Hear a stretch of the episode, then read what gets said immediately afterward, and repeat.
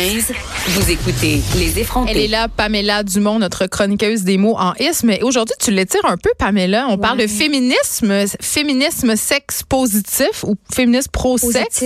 Pro-sexe. Souvent, on entend pro-sexe, mais il y a certaines militantes euh, de ce courant féministe-là qui ont revendiqué plus sexe. En anglais, c'est sexe positivisme. Fait c'est- Ouais. c'est comme une traduction, une mauvaise C'est traduction. une drôle de traduction. Mais ouais, c'est parce que dire pro-sexe, c'est comme s'il y avait un, un, entre guillemets clan qui était anti-sexe. Ben, c'est ça que je disais. Là, j'ai comme, là, grosse affaire aujourd'hui, là. Breaking news, OK? Ouais. Les féministes sont pas contre le sexe. Ben non. On n'aille pas le sexe. On n'aille pas les pénis. Non, puis on peut arrêter de passer notre temps à juste devoir redire ça pour C'est ça. Puis on veut pas non plus couper des pénis. OK? On n'a pas une vieille paire de ciseaux rouillés dans nos sacoches. Puis on, tu sais, c'est pas ça l'idée. Ben, J'ai une amie qui répand, qui propage des petits macarons qui dit ça, je suis féministe et j'aime les pénis. Et puis là, je suis comme, ah mon Dieu, on est encore là à devoir le dire. Là, je pense que oui, parce que, euh, bon, deux semaines, tu as fait une chronique sur le masculinisme. Ouais. Puis euh, on a évoqué la notion de masculinité toxique. Puis honnêtement, euh, j'ai eu beaucoup, beaucoup de, de courriels de, de gars Ouais. qui étaient comme un peu un peu fâchés puis je pense qu'ils comprenaient un,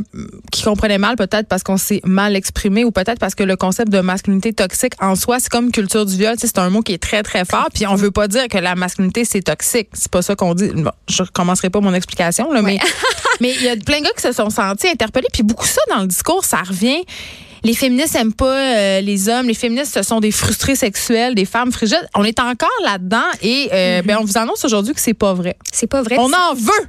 Oh, oui, oui. Mais c'est juste dommage que quand on parle de quelque chose qui est un peu hors la norme, exemple, Ouais. on voit beaucoup plus de publicités qui vantent la virilité, la masculinité, comme on- ces hommes-là probablement t'ont écrit et se sentent bien là-dedans. Mais c'est pas Mais parce pas qu'on parle de- nécessairement. mais pas les hommes qui m'ont écrit nécessairement. sont comme, ils, ils arrêtent pas de me parler de l'homme en crise puis de l'homme triste. Ah, ils ont oui, pas l'air bien. OK, je comprends. Mais tu sais, en, en parlant de masculinité toxique, c'est que c'est plutôt, on peut le voir comme le stéréotype. C'est ça. Si on n'en sort pas, s'il n'y a pas d'autres alternatives d'être homme dans la société. On mais peut se comment sentir est-ce que- pas bien. Ben oui, puis Comme les hommes en autres. souffrance, à ce moment-là, c'est totalement logique. Non, mais j'essayais juste d'expliquer. Je me disais, c'est comme nous, les femmes. On a Ouais. un stéréotype de la fille, là, fille- tu sais, la, la, la fille suprême. Là. Puis essayer de correspondre à ce stéréotype-là, c'est parfois douloureux, voire impossible. C'est la même chose de l'autre côté. C'est Ken et Barbie. C'est juste, c'est ça, dans le Ouais. fond. Euh, Ça dit très.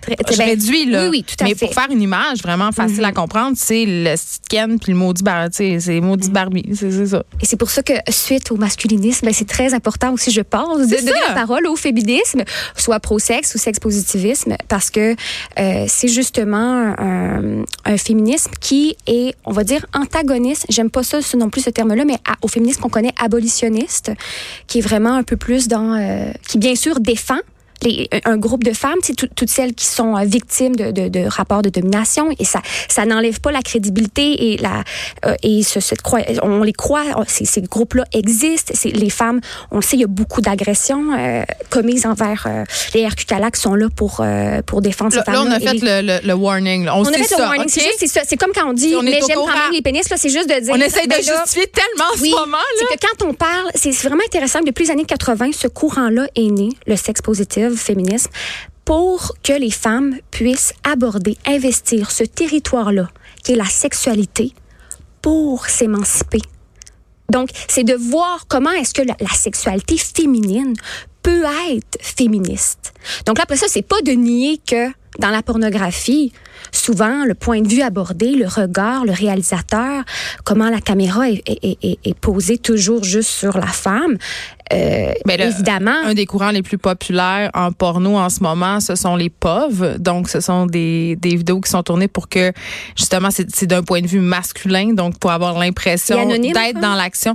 Euh, ça, c'est les no-face. Mais Ah, les POV, c'est vraiment d'avoir l'impression que tu es en train de, soit de faire l'amour à la fille ou genre d'avoir une fellation par la fille. comme si, Ah, ouais. vraiment, c'est filmé comme si tu étais là. tu donc, c'est comme si t'étais le client. c'est ça, que un peu. Donc- très populaire. Oui, mais le, ce peux courant-là, comprendre. oui, tout à fait. C'est juste que ça répond à un type de client, donc ça, ça peut exister. Et les, les, ces féministes-là qui se, se revendiquent de ce courant-là aussi expliquent que euh, il faut simplement pouvoir euh, investir, donc aller creuser sur les femmes, quels sont leurs désirs à elles, et sortir du, du- de cette espèce de, de deux cases de la putain de la Vierge qu'on est encore à on l'intérieur de ça. On les éduque encore à rester vierge. Ben oui, oui. c'est ça. Mais Ben vierge dans un sens symbolique où il y a une façon d'être une bonne femme, une bonne mère, Mhm. euh, donc une bonne amante. Et euh, la pornographie, ben continuer à creuser ce, ce sillon-là, à nous garder dans, dans cette cage-là, parce que vu, vu, que ça répond à un désir qui est plutôt masculin, et ce qu'elle revendique aussi, ce qu'elle dit, c'est que c'est très symptomatique euh, de comment on perçoit la sexualité comme comme euh, comme société. Donc là, c'est celle de, de l'homme qui est mis au qui est mise au cœur, mais c'est aussi celle de l'homme avec tout ce qu'il y a de qui peut y avoir de problématiques parce qu'il n'y a pas encore l'égalité nécessairement dans, dans ce médium-là, mais dans notre vision de la sexualité, tout simplement. Donc, d'aller, ce qu'elle dit, c'est qu'il faut aller investir la pornographie. Mais c'est que la, la, la, sexualité est vraiment vue majoritairement euh, dans l'esprit masculin, dans le sens que l'éjaculation, c'est comme le point culminant de toute affaire. Donc, tout ça est axé vers faut que le monsieur vienne. Après ça, mm. c'est terminé. Mais j'avais fait une chronique dans le journal de Montréal euh, l'année passée, ou il y a deux ans, sur, ça avait fait, euh, je, je, comprenais pas, ça avait suscité beaucoup de réactions, mais avec le recul, je comprends parce que le titre c'était J'aime la porn. mais j'expliquais à quel point la porno euh, modélisait nos fantasmes, puis que c'était pas mal en soi, mais que quand même, il fallait peut-être avoir une petite réflexion comme homme et comme femme, et c'était surtout axé sur les femmes, ma chronique, de dire, ben peut-être que si je fantasme que je me fais venir d'en face, c'est peut-être parce que j'ai été élevée à penser que mmh. se faire venir d'en face, c'est la chose la plus excitante au monde. Tu sais, c'est du conditionnement, c'est normal. Tout ouais. le monde est victime du conditionnement. Mmh. Puis ça veut pas dire que c'est mal, mais à un moment donné, il faut être conscient d'où ça vient tout ça, ouais. puis se demander les raisons pour lesquelles on aime ça. Tu sais, ça légitime ou non là. Ça, moi, je pense qu'en matière de sexualité, il n'y a rien de légitime ou pas, mm. mais quand même, il faut se poser la question. Puis je pense que le, les féministes sex positifs, c'est un peu ouais. ça qu'elles font. Ils sont pas contre la porn. Non, du tout. En fait, ils disent qu'il faut aller, il faut aller dans ce milieu-là. Il faut aller en faire comme nous, on aimerait en ben, Il y en a de la porn féministe. Il y en a, mais il y en a, mais c'est encore euh, difficile. Que moi, je m'étais déjà abonnée euh, à Erika Lost. oui, mais ça, ça a été super. Oui, mais Erika Lost, c'est un site porno ouais, féministe qui a été quand même dans l'eau chaude d'effrayer ouais. l'actualité parce que un, ils ont volé du contenu. Mm -hmm. euh, ils, ont, ils font ce que les Pornhub, RedTube et you, euh, YouPorn de ce monde font, c'est-à-dire euh, proposer des vidéos en streaming qui sont possibles des bouts de films volés, donc c'est pas très légal. Puis en plus, ben il y avait beaucoup de films là-dedans qui n'étaient pas féministes du tout. T'sais, mais oui, qu'est-ce que de la oui. porno féministe? Il y, a, il y a des Après débats ça. même au sein des féministes, ouais. mais moi, je veux juste dire que de la porno féministe, c'est pas nécessairement plate. C'est pas de la porno de filles qui se flattent dans le dos, puis il peut avoir de la domination, il peut avoir toutes les affaires. Ouais. Puis c'est comme... les, les, mon recherché, c'est crampé en régie. Ça très drôle. Ça, les deux gars, ils rient en régie. Ils. On pas, philosophe sur, on la, philosophe porno, sur la porno. J'ai parlé d'éjaculation faciale. Ils peuvent pas, ils peuvent pas gérer cette information. bon, OK, continue. Mais, puis, puis euh, d'ailleurs, euh, vu que tu nommais le fait que peut-être qu'on a juste euh, intérioriser parfois ces, ces, ces, ces ben fantasmes-là oui. qui peuvent euh, parfois être violents et donc recréer dans la pornographie puis qu'on a à les consommer. Ben, il y avait une actrice porno dans le documentaire Mutante. Euh, si vous voulez aller voir ça, ça a été euh, produit dans les années 2000, fin 2000, 2000 près de 2010, par Virginie Despentes qui a écrit King Kong Theory. Oui, qui est assez hardcore quand ouais, même. qui est assez intense. Et il y en avait une qui disait, ben moi, si j'ai commencé à faire de la pornographie, c'est justement pour j'avais j'avais ces fantasmes là mm -hmm. un peu bizarres et c'était de violence disons ouais disons de violence et euh, elle a dit c'était pour être en contrôle de ces fantasmes là au lieu de les subir oui, donc finalement elle était dans l'action même de son fantasme au lieu de juste devoir sentir cette pulsion là et ne pas savoir comment la gérer c'est euh, Virginie Despentes qui a écrit quand même euh, baise-moi qui est oui. un des livres que semer le plus grand scandale de la littérature française euh, où des filles se font violer puis ont des fantasmes de viol. Donc, hmm. c'est bon, c'est une habitude de la controverse. Est-ce qu'elle pourrait être qualifiée de féministe euh, sex positif? Je pense que oui. oui. tout à fait. Virginie. Despentes, en fait, elle a fait un Mutante, c'est un documentaire ça, sur okay. ce courant-là. Ouais. Elle est vraiment allée observer euh, à plusieurs endroits, dont où c'est né aux États-Unis dans les années 80. Puis elle a interviewé des, euh, des pionnières comme Hanny Spurkle. Puis c'est hyper, hyper intéressant parce que justement, ça donne la voix de l'intérieur. Ça donne la voix à ces travailleuses du sexe-là, au lieu que toujours des... Oui, des gens théorisent ça, puis c'est c'est important de théoriser ça, mais si on les écarte toujours, il y a vraiment, c'est aussi un tu rapport de d'écarter les travailleuses du sexe, oui, de, de, de la porno, oui, tout ça? Et, ben aussi de notre modèle de société politique. Là, ça, ça c'est tout un débat en soi, mais euh, versus abolitionniste, mais de savoir euh, qu'est-ce qu'on a à faire avec ça? Est-ce que vraiment c'est des femmes qui ont eu, vraiment on est rendu là puis je trouve qu'on est on est tellement en retard mais ils ont telle une agentivité le travail du sexe on en parlait euh, il y a une fille qui fait d'ailleurs son sa maîtrise j'ai vu ça euh, je suis allée euh, comme stalker les sites du gouvernement. Puis il y a une fille qui fait son son, son mémoire sur l'agentivité des travailleuses c'est quoi l'agentivité? Je suis même pas ça je comprends. Ben c'est leur leur libre chef là-dedans c'est leur, oh, leur libre choix. c'est comment c'est comment elles ils sont allés de manière consentie et euh, de leur propre volonté. Et ce sont des personnes entières qui ont décidé de faire ça. Mais j'espère que dans son mémoire de maîtrise, elle parle du faux choix. Ben, en fait, là, oui, mais après ça, elle, son sujet, c'est l'agentivité. Fait que je pense que je- elle est en train de le faire, elle va le commencer. Là. Je veux dire, je l'ai pas interviewé, rien. Mais j'ai l'impression qu'elle va aller euh, voir les travailleurs du sexe de l'intérieur. Donc, après ça, il y a toutes sortes de travailleurs du sexe. Et ce qui est vraiment, mais vraiment important aussi à dire, c'est que il y a plein de travailleuses du sexe qui sont hyper heureuses là-dedans. Et c'est souvent, c'est qu'on on n'en parle pas. Et On en elle, parle beaucoup elle- ces temps-ci, je trouve. ben, un peu plus, Ouais. mais reste-t-il qu'elles-mêmes, là, tu sais, quand on leur donne la parole, elles le disent, pas toutes les femmes qui sont faites pour ça, et il y a beaucoup de femmes qui sont allées euh, là-dedans par désespoir. Mais après ça, il faut pas toutes mettre les femmes dans le même bassin parce que c'est encore infantiliser les femmes Ben, on- de dire que euh, les femmes sont soumises si elles sont là-dedans. Tu sais, on peut faire plein d'autres parallèles avec la, la laïcité puis tout ça, là, entre guillemets. Hé là là, On peut vas-y. va. Non, mais tu on T'avances peut en vraiment faire, là? On peut en faire. Non, mais, non je vais pas nécessairement m'avancer là. Moi, je trouve ça Il reste beaucoup de minutes. Mais puis je te parle de ça aussi aujourd'hui parce que je suis allée voir le film qui est au cinéma en ce moment, Hustler. Ben, oui.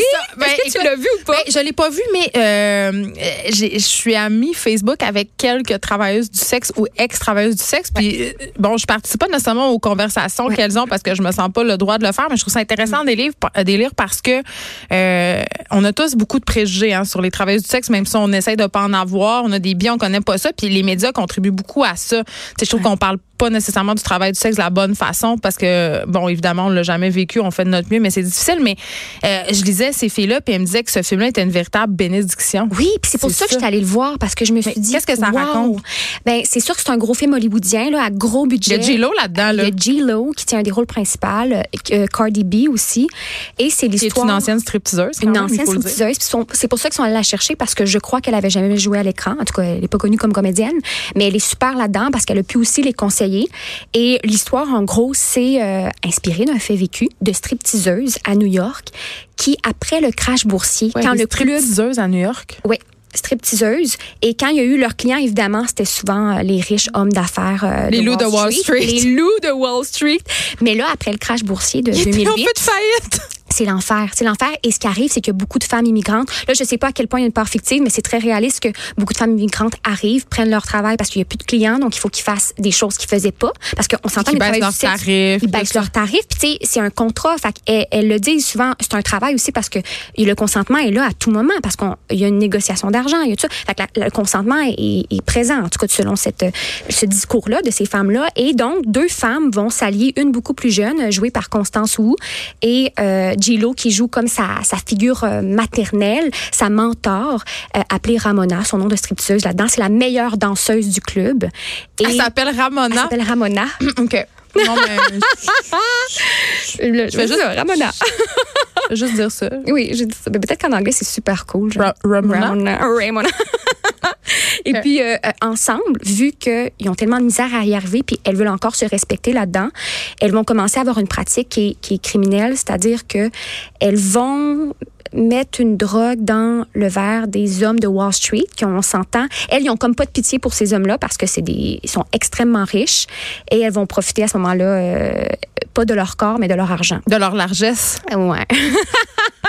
Donc c'est comme c'est des arnaqueuses. Le titre en français, en anglais là, c'est Queens. C'est magnifique et c'est ce que les travailleurs Je préfère le titre anglais. Mais oui, parce que c'est justement ce qui ressort de ce film-là. Mis à part l'anecdote, le fait vécu, l'arnaque, c'est vraiment que c'est des femmes puissantes. Et c'est ce que on a pu lire, je pense, dans l'article de Natalia Wizoka, euh, qui a interviewé directement les travailleurs du sexe, qui est hyper important. Si on avait plus de temps, je pense qu'il aurait fallu directement donner la parole à, à une de celles-là, parce qu'elle disait enfin.